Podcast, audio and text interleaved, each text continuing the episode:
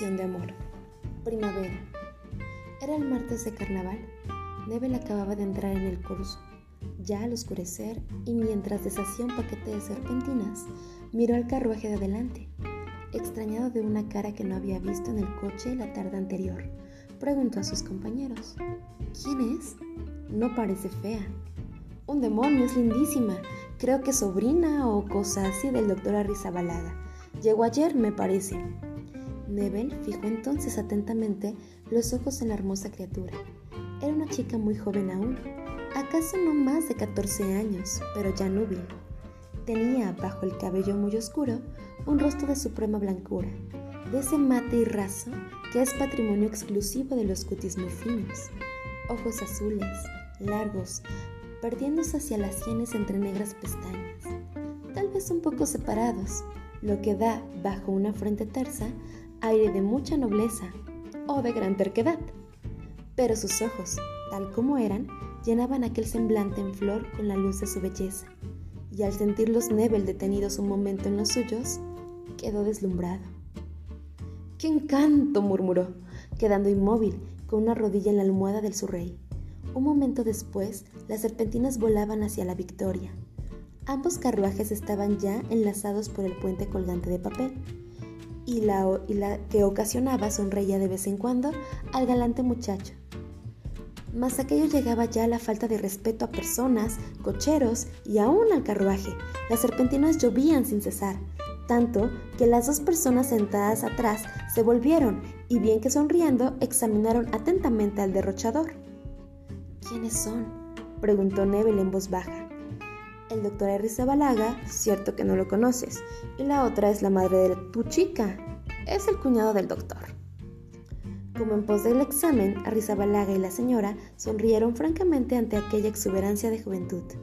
Nebel se creyó en el deber de saludarlos, a lo que respondió el tercero con jovial condescendencia. Eso fue el principio de un idilio que duró tres meses y que Nebel aportó cuanta adoración que había en su apasionada adolescencia.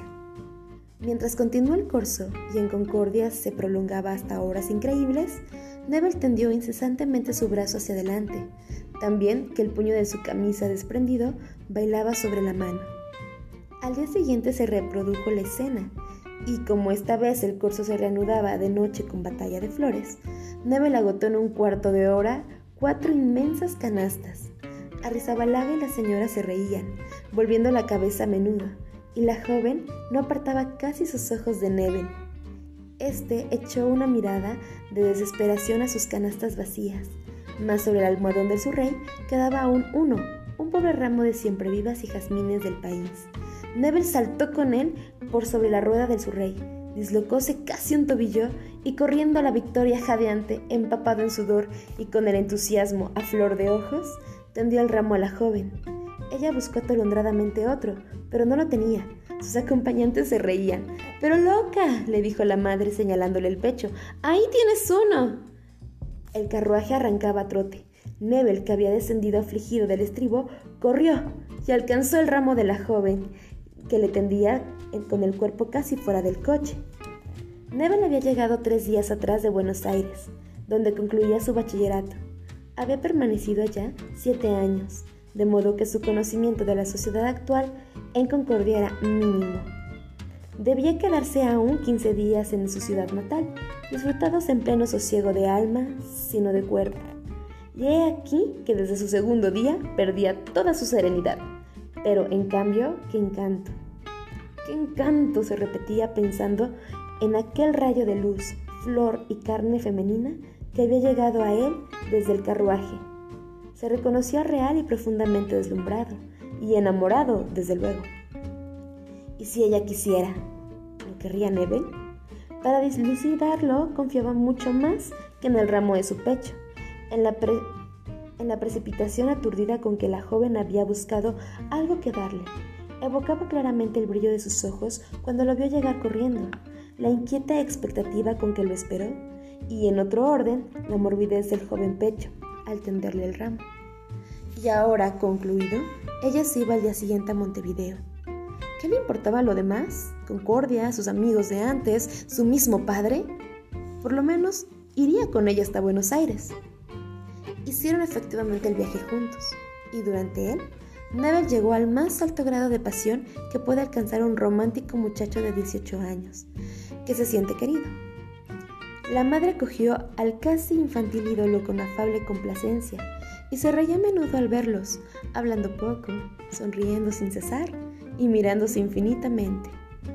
La despedida fue breve, pues Neville no quiso perder el último vestigio de cordura que le quedaba, cortando su carrera tras ella. Ellas volvieron a Concordia en el invierno, acaso una temporada. ¿Iría él? ¿O no volver yo?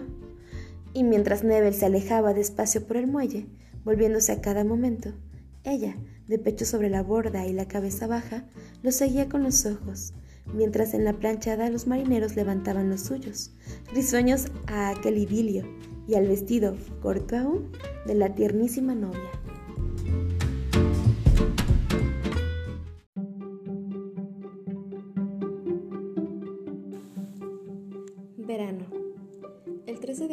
Junio, Nebel volvió a Concordia, y aunque supo desde el primer momento que Lidia estaba allí, Pasó una semana sin inquietarse poco ni mucho por ella. Cuatro meses son plazo sobrado para un relámpago de pasión, y apenas si en el agua dormida de su alma el último resplandor alcanzaba a rizar su amor propio. Sentía, sí, curiosidad de verla, hasta que un niño incidente, punzando su vanidad, lo arrastró de nuevo. El primer domingo, Nebel, como todo buen chico de pueblo, esperó con ansias casi dolorosa el instante en que los ojos de ella en un súbito resplandor de dichosa sorpresa, lo reconociera entre el grupo. Pero pasó, con su mirada fría, fija delante. Parece que no se acuerda más de ti, le dijo un amigo que a su lado había seguido el incidente. No mucho, se sonrió él, y lástima, porque la chica me gustaba en realidad. Pero cuando estuvo solo, se lloró a sí mismo su desgracia. Y ahora que había vuelto a verla, ¿cómo, cómo la había querido siempre? Él, que creía no acordarse más. Y acabado, ¡pum! ¡pum! ¡pum! repetía sin darse cuenta. ¡pum! Todo ha concluido. De golpe, ¿y si no me hubiera visto? ¡Claro! ¡Pero claro! Su rostro se animó de nuevo y acogió esta vaga probabilidad con profunda convicción. A las tres golpeaba en la casa del doctor Arizabalaga. Su idea era elemental Consultaría con cualquier mísero pretexto al abogado y acaso la viera. Fue allá. Una súbita carrera por el patio respondió al timbre, y Lidia, para detener el impulso, tuvo que cogerse violentamente a la puerta vidriera. Vio a Nebel, lanzó una exclamación y ocultando con sus brazos la ligereza de su ropa, huyó más velozmente aún. Un instante después, la madre abría el consultorio y acogida su antiguo conocimiento con más viva complacencia que cuatro meses atrás. Nebel no cabía en sí de gozo y como la señora no parecía inquietarse por las preocupaciones jurídicas de Nebel, este prefirió también un millón de veces su presencia a la del abogado. Con todo, se hallaban sobre acusas de una felicidad demasiadamente ardiente, y como tenía 18 años, deseaba irse de una vez para gozar a solas y sin cortedad su inmensa dicha. ¿Tan pronto ya? le dijo la señora. Espero que tendremos el gusto de verlo otra vez, ¿no es verdad? Oh, sí, señora. En casa todos tendríamos mucho placer. Supongo que todos. ¿Quiere que consultemos? Sonrió con maternal burla. Oh, no. Con todo el alma, repuso Neve. Lidia, ven un momento. Hay aquí una persona a quien conoces. Lidia llegó cuando él estaba ya de pie. Avanzó al encuentro de Nebel, los ojos centelleantes de dicha, y le tendió un gran ramo de violetas, con adorable torpeza. Si a usted no le molesta, prosiguió la madre, podría venir todos los lunes. ¿Qué le parece? Que es muy poco, señora, repuso el muchacho. Los viernes también, ¿me permite? La señora se echó a reír. Qué apurado, yo no sé. Veamos qué dice Lidia. ¿Qué dices, Lidia? La criatura, que no apartaba sus ojos sonrientes de Nebel, le dijo que sí, en pleno rostro, puesto que a él debía su respuesta. Muy bien, entonces hasta el lunes, Nebel. Nebel objetó. ¿No me permitirían venir esta noche? Hoy es un día extraordinario. Bueno, esta noche también. Acompáñalo, Olivia. Pero Nebel, en loca necesidad de movimiento, se despidió allí mismo y huyó con su ramo, cuyo cabo había deshecho casi, y con el alma proyectada al último cielo de la felicidad. Durante dos meses, en todos los momentos en que se veían, en todas las horas que los separaban, Nebel y Lidia se adoraron. Para él, romántico hasta sentir el estado de dolorosa melancolía que provoca una simple gárula a gris en el patio. La criatura aquella, con su cara angelical, sus ojos azules y su temprana plenitud, debían encarnar la suma posible de ideal. Para ella, Nebel era varonil, buen mozo e inteligente. No había en su mutuo amor más nube que la minoría de edad de Nebel. El muchacho, dejando de lado estudios, carrera y demás superficialidades, quería casarse. Comprobado, no había sino dos cosas, que a él le era absolutamente imposible vivir sin Lidia y que se llevaría por delante cuanto se opusiese a ello. Presentía, o más bien dicho sentía, que iba a escollar rudamente. Su padre, en efecto, a quien había disgustado profundamente el año que perdía Nebel tras un amorío de carnaval, debía apuntar las ines con terrible vigor. A fines de agosto habló un día definitivamente a su hijo. Me han dicho que sigues con tus visitas a casa de Arrizabalaga, ¿es cierto? Porque tú no dignas en decirme una palabra. Nebel vio toda la tormenta en esa forma de dignidad y la voz le tembló un poco al contestar. Si no te dije nada, papá, es porque sé que no te gusta que te hable de eso. ¡Va! ¿Cómo gustarme? Puedes, en efecto, ahorrarte el trabajo. Pero quisiera saber en qué estado estás. ¿Vas a esa casa como novio? Sí. ¿Y te reciben formalmente? Creo que sí. El padre lo miró fijamente y tamboreó sobre la mesa. Está bueno, muy bien, óyeme, porque tengo el deber de mostrarte el camino. ¿Sabes bien lo que haces? ¿Has pensado en lo que puede pasar? ¿Pasar? ¿Qué? Que te cases con esa muchacha. Pero fíjate, ya tienes edad para reflexionar. Al menos, ¿sabes quién es? ¿De dónde viene? ¿Conoces a alguien que sepa qué vida lleva en Montevideo? Papá, sí, Sí, ¿qué hacen allá? Bah, no pongas esa cara. No me refiero a tu novia. Esa es una criatura y como tal no sabe lo que hace, pero ¿sabes de qué viven? No, ni me importa, porque aunque seas mi padre, va, va, va, va, va, va, va. Deja eso para después. Yo te hablo como, yo no te hablo como padre, sino como cualquier hombre honrado puede hablar. Y puesto que te indigna tanto lo que te pregunto, averigua con quien quiera contarte ¿Qué clase de relaciones tiene la madre de tu novia con su cuñado? Pregunta. Sí, ya sé que ha sido... Ah, sabes que ha sido la querida de Rizabalaga y que él u otro sostienen la casa de Montevideo y te quedas tan fresco. Sí, ya sé.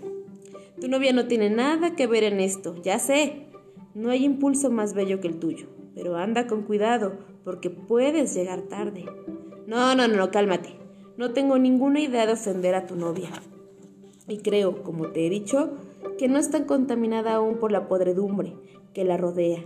Pero si la madre te la quiere vender en matrimonio, o más bien a la fortuna que vas a heredar cuando yo muera, dile que el viejo Nebel no está dispuesto a esos tráficos y que antes se lo llevará el diablo que consentir a ese matrimonio. Nada más quiero decirte. Muchacho quería mucho a su padre a pesar del carácter de éste, salió lleno de rabia por no haber podido desahogar su ira, tanto más violenta cuanto él mismo la sabía injusta. Hacía tiempo ya que no lo ignoraba. La madre de Lidia había sido la querida de Rizabalaga en vida de su marido, y aún cuatro o cinco años después. Se veían de tarde en tarde, pero el viejo libertino, arrebujado ahora en su artritis de solterón, enfermizo, distaba mucho de ser respecto de su cuñada, lo que se pretendía, y si mantenía el tren de madre e hija, lo hacía por una especie de agradecimiento de examante y sobre todo para autorizar los chismes actuales que hinchaban su vanidad. Neve le evocaba a la madre y con un estremecimiento de muchacho loco por las mujeres casadas, recordaba cierta noche en que hojeando juntos y reclinados una ilustración, había creído sentir sobre sus nervios súbitamente tensos un hondo hálito de deseo que surgía del cuerpo pleno que rozaba con él. Al levantar los ojos, Nebel había visto la mirada de ella, mareada, posarse posadamente sobre, pesadamente sobre la suya. ¿Se había equivocado? Era terriblemente histérica. pero con raras crisis explosivas. Los nervios desordenados repiqueteaban hacia adentro, y de aquí la enfermiza tenacidad de un disparate y el súbito abandono de una convicción. Y en los pódromos de la crisis, la obstinación creciente, convulsiva, edificándose con grandes bloques de absurdos. Abusaba de la morfina por angustiosa necesidad y por elegancia. Tenía 37 años, era alta, con labios muy gruesos y encendidos, que humedecía sin cesar. Sin, grandes, sin ser grandes sus ojos, lo parecían por el corte y por tener pestañas muy largas, pero eran admirables de sombra y fuego. Se pintaba. Vestía como la hija, con perfecto buen gusto, y era esta, sin duda, su mayor seducción. Debía haber tenido como mujer profundo encanto. Ahora la histeria había trabajado mucho su cuerpo, siendo desde luego enferma del vientre. Cuando el latigazo de la morfina pasaba, sus ojos se empañaban y de la comisura de los labios del párpado globoso pendía una fina redecilla de arrugas. Pero a pesar de ello, la misma histeria que le deshacía los nervios era el alimento, un poco mágico que sostenía su tonicidad. Quería entrañablemente a Lidia y con lo mortal de las burguesas histéricas hubiera envilecido a su hija para hacerla feliz, esto es, para proporcionarle aquello que habría hecho su propia felicidad. Así, la inquietud del padre de Nebel a ese respecto tocaba a su hijo en lo más hondo de sus cuerdas de amante. ¿Cómo había escapado Lidia? Porque la limpidez de su cutis, la franqueza de su pasión de chica que surgía con adorable libertad de sus ojos brillantes, era ya no prueba de pureza, sino de escalón de noble gozo por el que Nobel ascendía triunfante y arrancar ascendía triunfal a arrancar de una mano toda de la planta podrida la flor que pendía por él. Esta convicción era tan intensa que Nebel jamás la había besado una tarde, después de almorzar, en que pasaban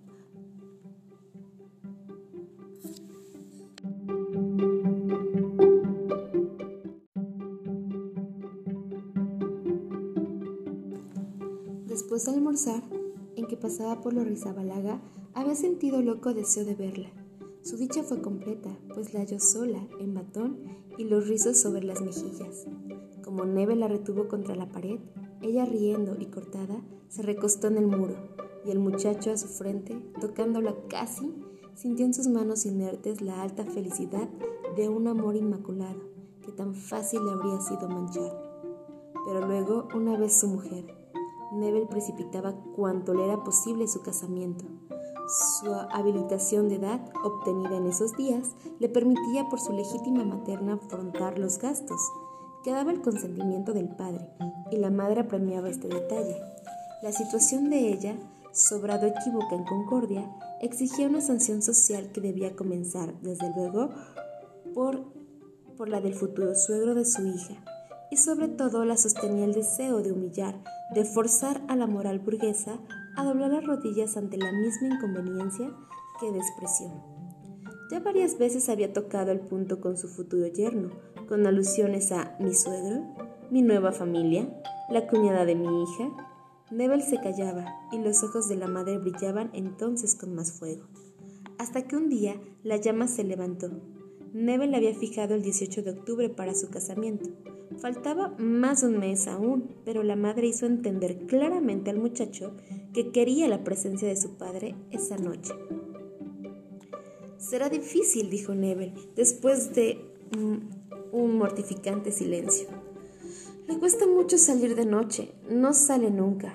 Ah, exclamó solo la madre, mordiéndose rápidamente el labio. Otra pausa siguió, pero esta ya de presagio. Porque usted no hace un casamiento clandestino, ¿verdad? Oh, sonrió difícilmente Neve. Mi padre tampoco lo cree. ¿Y entonces? Nuevo silencio cada vez más tempestuoso. ¿Es por mí que su señor padre no quiere asistir? No, no, señora, exclamó el Nebel, impaciente. Este es su modo de ser. Hablaré de nuevo con él. Si quiere. ¿Yo querer? sonrió la madre dilatando las narices. Haga lo que le parezca. ¿Quiere irse Nebel ahora? No estoy bien. Nebel salió, profundamente disgustado. ¿Qué iba a decir a su padre?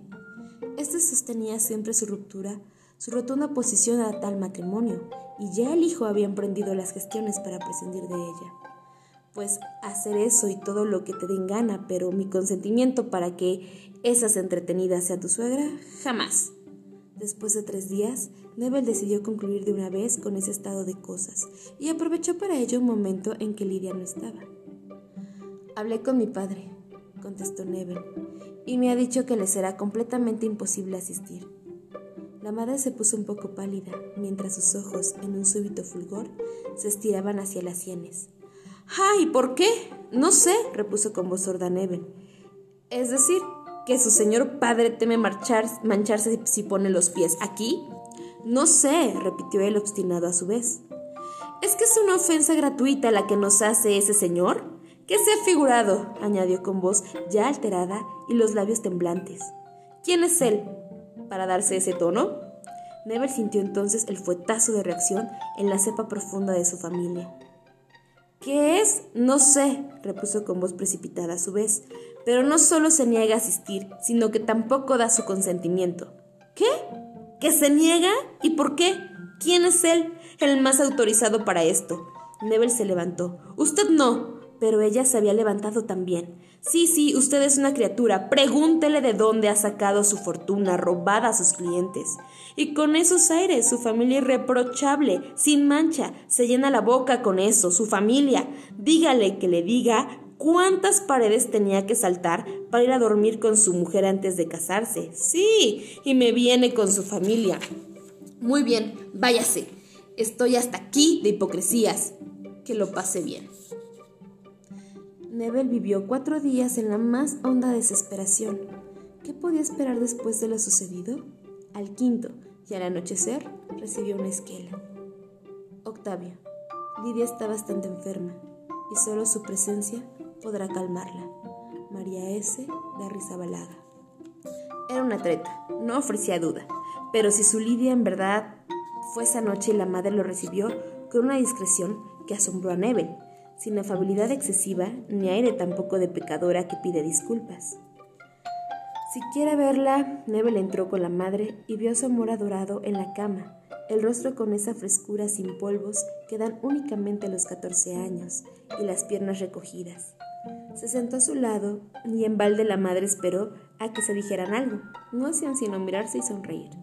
De pronto Nebel sintió que estaban solos y la imagen de la madre surgió nítida se va para que en ese transporte de mi amor reconquistado pierda la cabeza y el matrimonio sea así forzoso.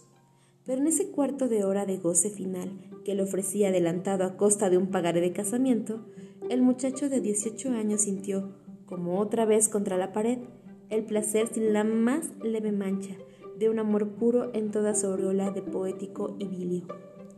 Solo Nebel pudo decir cuán grande fue su dicha recuperada en pos del naufragio.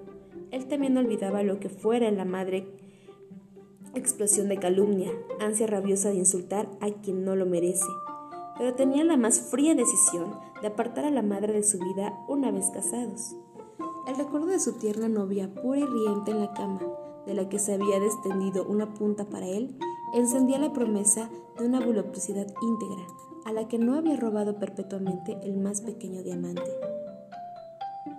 A la noche siguiente, al llegar a casa de Rizabalaga, Nebel halló el zaguán oscuro.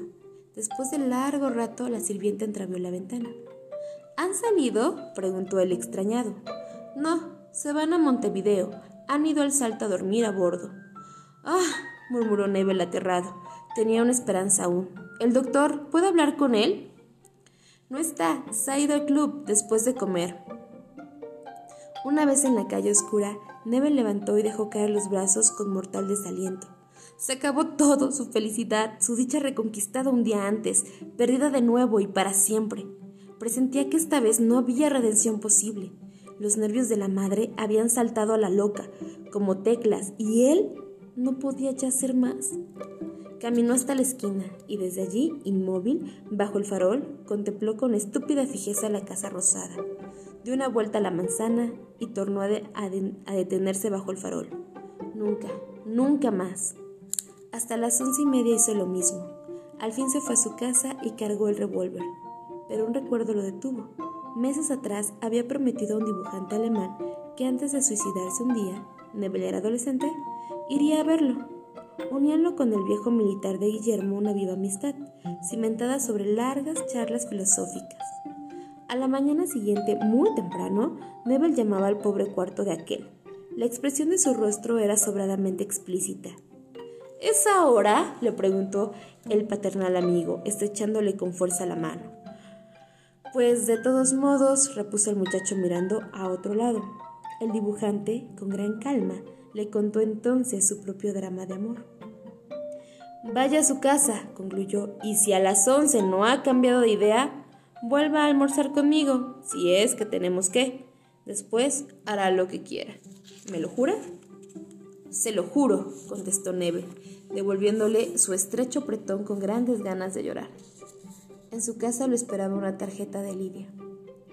Idolatrado Octavio, mi desesperación no puede ser más grande, pero mamá ha visto que si me casaba con usted, me estaban reservados grandes dolores.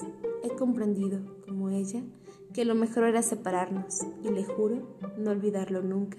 Su Lidia. Ah, tenía que ser así, exclamó el muchacho, viendo al mismo tiempo, con espanto, su rostro demundado por el espejo. La madre era quien había inspirado la carta y ella su maldita locura. Lidia no había podido menos que escribir, y la pobre chica, trastornada, lloraba todo su amor en la redacción. Ah, si pudiera verla algún día, decirle de qué modo la he querido, cuánto la he querido ahora, adorada de mi alma.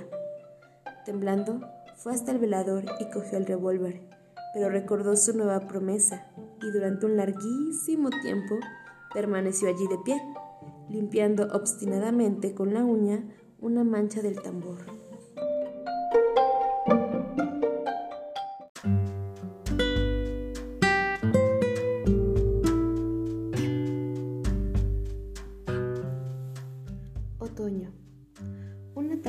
Aires, acababa Nebel de subir al tranvía, cuando el coche se detuvo un momento más del conveniente.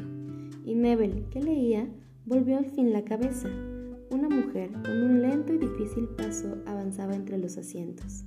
Tras una rápida ojeada a la incómoda persona, Nebel reanudó la lectura. La dama se sentó a su lado y al hacerlo miró atentamente a su vecino. Nebel, aunque sentía de vez en cuando la mirada extranjera posada sobre él, Prosiguió su lectura, pero al fin se cansó y levantó el rostro extrañado. Ya me parecía que era usted, exclamó la dama, aunque dudaba aún. ¿No me recuerda, no es cierto? Sí, repuso Nebel abriendo los ojos. La señora de Rizabalaga. Ella vio la sorpresa de Nebel y sonrió con aire de vieja cortesana, que trata aún de parecer bien a un muchacho. De ella, cuando Neve la había conocido 11 años atrás, solo quedaban los ojos, aunque muy hundidos, y ya apagados. El cutis amarillo, con tonos verdosos en las sombras, se resquebrajaban en polvorientos surcos. Los pómulos saltaban ahora y los labios, siempre gruesos, pretendían ocultar una dentadura del todo cariada. Bajo el cuerpo demacrado se veía viva a la morfina corriendo entre los nervios agotados y las arterias acuosas, hasta haber convertido en aquel esqueleto a la elegante mujer que un día hojeó la ilustración a su lado. Sí, estoy muy envejecida y enferma. He estado ya en ataques a los riñones. ¿Y usted? añadió mirando con ternura. Siempre igual. Verdad es que no tiene 30 años aún. Lidia también está igual. Nieve levantó los ojos. ¿Soltera? Sí. ¿Cuánto se alegrará cuando le cuente? ¿Por qué no le da el gusto a la pobre? ¿No quiere ir a vernos? Con mucho gusto, murmuró Nebel. Sí, vaya pronto. Ya sabe que lo hemos ido para usted. En fin, Bodeo 1483, departamento 14. Nuestra posición es tan mezquina. Oh, protestó él levantándose para irse. Prometió ir muy pronto. Doce días después, Nebel Debía volver al ingenio y antes quiso cumplir su promesa. Fue allá, un miserable departamento de arrabal. La señora Laga lo recibió mientras Lidia se arreglaba un poco. Con que once años, observó de nuevo la madre. ¿Cómo pasa el tiempo? Y usted que podría tener una infinidad de hijos con Lidia. Seguramente, sonrió Nebel mirando a su alrededor.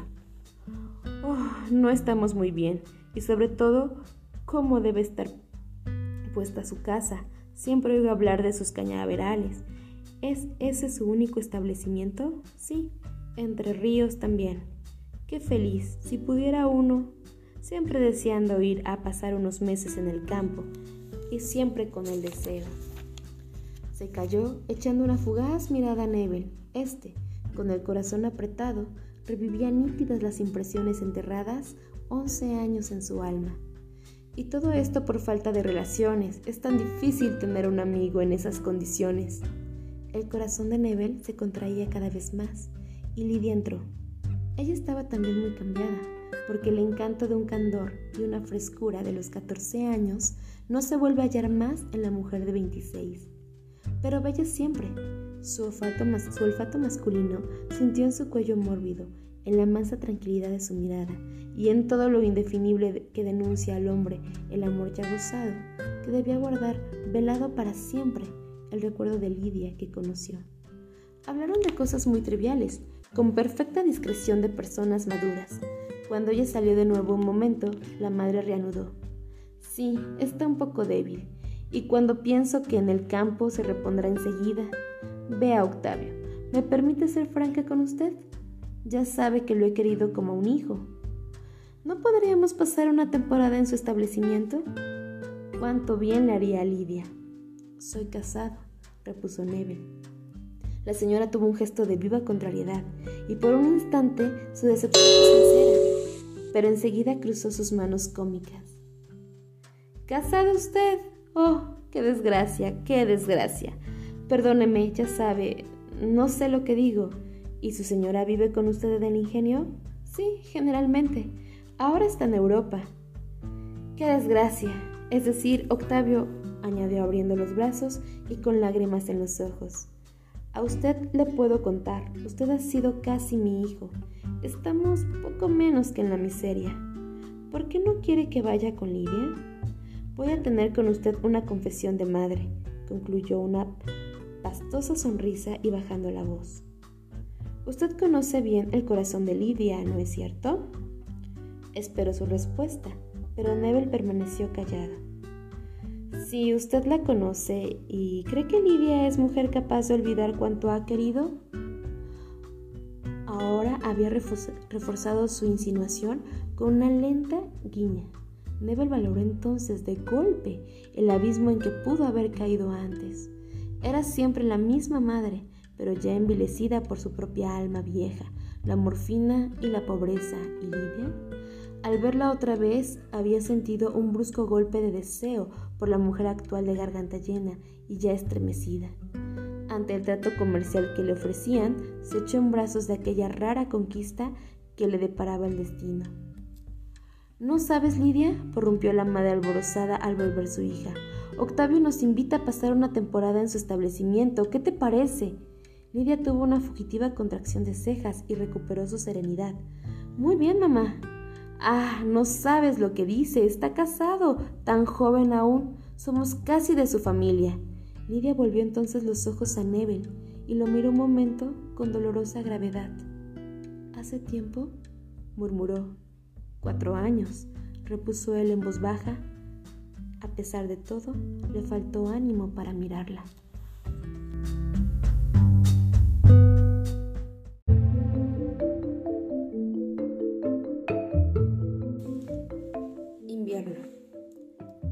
Hicieron el viaje juntos, por un último escrúpulo de Nebel en una línea donde era muy conocido, pero al salir de la estación subieron todos en el break de la casa. Cuando Nebel quedaba solo en el ingenio, no guardaba su servicio doméstico más que una vieja india, pues a más de su propia frugalidad, su mujer se llevaba consigo toda la servidumbre. De este modo presentó a sus acompañantes, a la fiel nativa como una tía anciana y su hija, que venían a recobrar la salud perdida. Nada más creíble, por otro lado, pues la señora decaía vertiginosamente.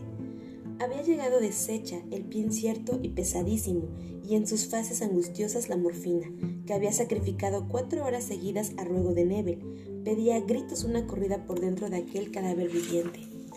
Nebel, que cortara sus estudios a la muerte de su padre, sabía lo suficiente para prever una rápida catástrofe de riñón. Íntimamente atacado, tenía a veces paros peligrosos que la morfina no hacía sino precipitar.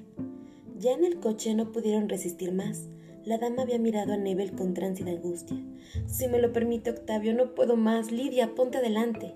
La hija tranquilamente ocultó un poco a su madre, y Nebel oyó el crujido de la ropa violentamente recogida para pinchar el muslo. Los ojos se encendieron y una plenitud de vida cubrió como una máscara aquella cara agónica. Ahora estoy bien, qué dicha, me siento bien. Debería dejar eso, dijo duramente Nebel, mirándola de costado. Al llegar estará peor. Oh no, antes morir aquí mismo. Nebel pasó todo el día disgustado y decidido a vivir cuanto le fuera posible sin ver en Lidia y a su madre más que a dos pobres enfermas. Pero al caer la tarde, ya ejemplo de las fieras que empezaban a esa hora a afilar las garras, el celo de varón comenzó a relajarle la cintura en lazos escalofríos.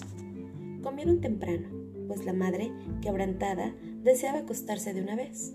No hubo tampoco medio de que tomara exclusivamente leche. Uy, qué repugnancia, no la puedo pasar. ¿Y quieren que sacrifique los últimos años de mi vida ahora que podría morir contenta? Lidia no pestañó. Había hablado con Nebel pocas palabras, y solo al fin del café la mirada de éste se clavó en la de ella, pero Lidia bajó la suya enseguida. Cuatro horas después Nebel abría sin ruido la puerta del cuarto de Lidia. ¿Quién es? sonó de pronto la voz azorada. Soy yo, murmuró apenas Nebel. Un movimiento de ropas como la de una persona que se sienta bruscamente en la cama siguió a sus palabras, y el silencio reinó de nuevo. Pero cuando la mano de, Nebel tocó en la oscuridad un brazo fresco, el cuerpo tembló entonces en una honda sacudida. Luego, inerte al lado de aquella mujer que ya había conocido el amor antes que él llegara, subió de lo más recóndito del alma de Nebel el santo orgullo de su adolescencia, que no había tocado jamás, de no haber robado ni un beso siquiera a la criatura que lo miraba con radiante candor. Pensó en las palabras de Dostoyevsky, que hasta ese momento no había comprendido. Nada hay más bello y que fortalezca más en la vida que un recuerdo puro. Neve lo había guardado, ese recuerdo sin mancha, pureza inmaculada de sus 18 años, y que ahora yacía allí, enfangado hasta el cáliz sobre una cama de sirvienta. Sintió entonces sobre su cuello dos lágrimas pesadas, silenciosas. Ella a su vez recordaría, y las lágrimas de Lidia continuaban una tras otra, regando como una tumba abominable fin de su único sueño de felicidad. Durante diez días la vida prosiguió en común, aunque Nebel estaba casi todo el día fuera. Por tácito acuerdo, Lidia y él se encontraban muy pocas veces solos, y aunque de noche volvían a verse, pasaban aún entonces largo tiempo callados. Lidia misma tenía bastante que hacer cuidando a su madre, postrada al fin. Como no había posibilidad de reconstruirlo ya podrido y aún a trueque del peligro inmediato que ocasionara, Nebel pensó en suprimir la morfina, pero se abstuvo una mañana que, entrando bruscamente en el comedor, sorprendió a Lidia que se bajaba precipitadamente las faldas. Tenía en la mano la jeringuilla y fijó en Nebel su mirada espantada. ¿Hace mucho tiempo que usas eso? le preguntó él al fin. Sí, murmuró Lidia, doblando en una convulsión la aguja. Neve la miró aún y se encogió de hombros. Sin embargo, como la madre repetía sus inyecciones con una frecuencia terrible para ahogar los dolores de su riñón, que la morfina concluía de matar, Nebel se decidió a intentar la salvación de aquella desgraciada, sustrayéndole la droga. Octavio me va a matar, clamó ella con ronca súplica. Mi hijo Octavio, no podría vivir un día.